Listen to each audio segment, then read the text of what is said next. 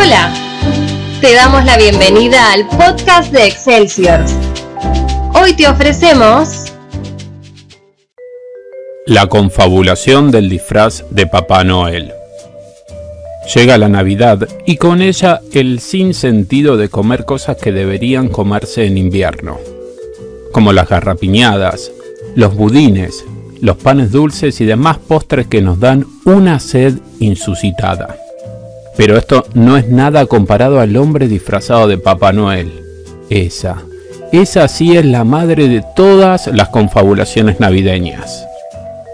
Ese pobre empleado que agobiado por exponerse a las altas temperaturas en las calles céntricas o puertas de shopping del país, contempla la urgencia de ir corriendo al primer kiosco amigo y saciar su sed con una refrescante bebida.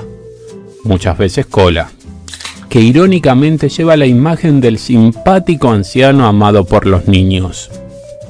Esta conspiración surte efecto también en nosotros, los simples peatones, que al ver al pobre hombre pensamos en el calor que debe sentir al llevar ese traje con 30 grados de temperatura ambiente, y en los litros de transpiración que debe originar en solamente segundos.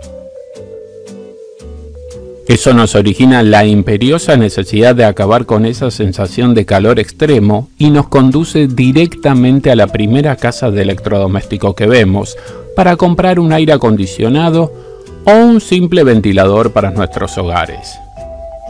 Cualquier medio es permitido para acabar con ese insoportable y agobiador enemigo. Entonces es así que los Papá Noels, las grandes empresas de bebida y las cadenas de electrodomésticos se complotan contra nosotros utilizando esa arma que les da el mismísimo verano, el calor de las épocas festivas.